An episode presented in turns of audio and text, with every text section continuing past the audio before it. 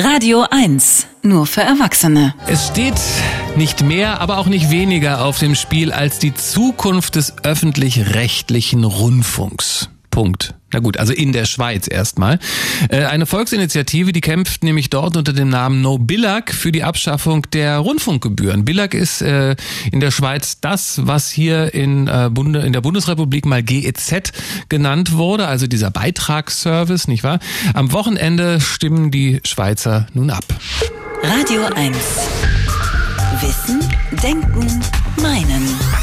Heute mit Stefan Niggemeier. Medienjournalist und Gründer von übermedien.de. Hallo, Herr Niggemeier.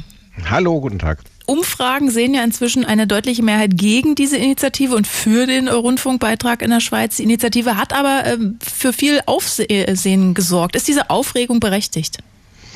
Ich glaube schon, und zwar sowohl aus Schweizer Perspektive als auch aus Europa, europäischer Perspektive. Fangen wir mit der Schweiz an. Da geht es wirklich um die Existenz der SRG, also den Service Public, wie man das da nennt.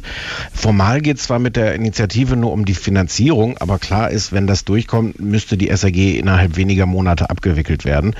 Das ist schon einigermaßen dramatisch. Also gerade in so einem kleinen Land wie der Schweiz, äh, was so vielfältig ist, mehrere Sprachen hat, da hat die SRG eine große Bedeutung, ähm, eben auch für den Zusammenhalt dieses Staates, das, was man so öffentlichen Diskurs auch nennt. Die bietet zum Beispiel Programme in allen vier Landessprachen an, auch in Rätoromanisch.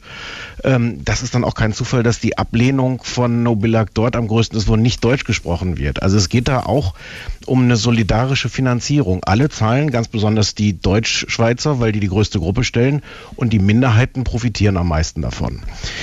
Aber genau darin steckt natürlich auch schon ein Teil von dem, was viele Leute gar nicht mehr selbstverständlich finden. Warum soll ich für was zahlen, was ich gar nicht nutze? Also das betrifft ja nicht nur die Sprachen, sondern auch den öffentlich-rechtlichen Rundfunk insgesamt. Jeder muss zahlen, egal ob er guckt oder nicht. Und das hat sich jetzt gerade noch verschärft, äh, sobald man so ein geräteunabhängiges System einführt. Das heißt, dann muss jeder zahlen, sogar egal, ob er überhaupt ein Empfangsgerät hat oder nicht. Mhm. Das ist bei uns in Deutschland ja seit ein paar Jahren so und für die Schweiz ist das schon beschlossen, dass das ab nächstem Jahr so wird. Kritiker sagen jetzt, dass sich diese ganze Idee eigentlich überlebt, überlebt hat und dass man doch ein Pay-TV-Modell einführen soll. Wer diese Programme sehen will, soll halt dafür zahlen und wer nicht, nicht. Und die Logik geht dann so, wenn die Programme richtig gut sind, dann werden schon genug Leute freiwillig dafür zahlen. Ich glaube nicht, dass das so einfach ist. Ich glaube auch nicht, dass sich alles am Markt finanzieren lässt.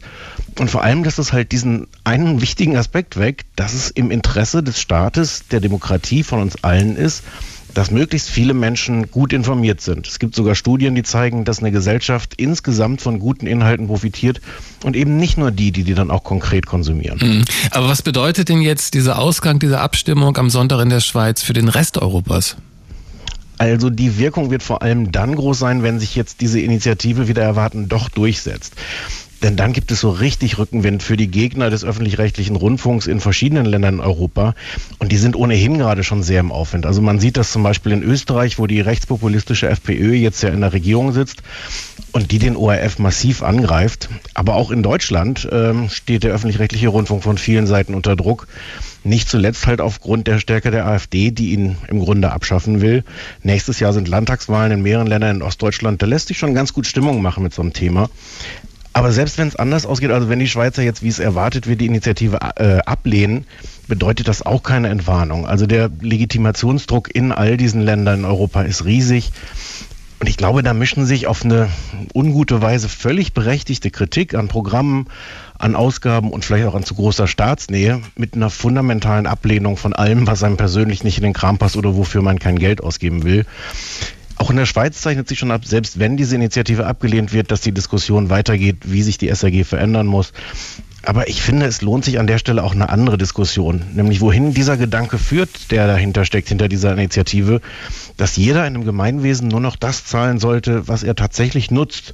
Ob das wirklich so wünschenswert ist, diese Vision, weil auch Theater, Kunst, Straßen, Kindergärten, das alles wird schließlich von uns allen mitbezahlt, egal ob wir es nutzen oder nicht, nicht nur der öffentlich-rechtliche Rundfunk. Ein Kommentar von Stefan Niggemeier. Vielen Dank. Wissen, Denken, Meinen. Der Kommentar auf Radio 1.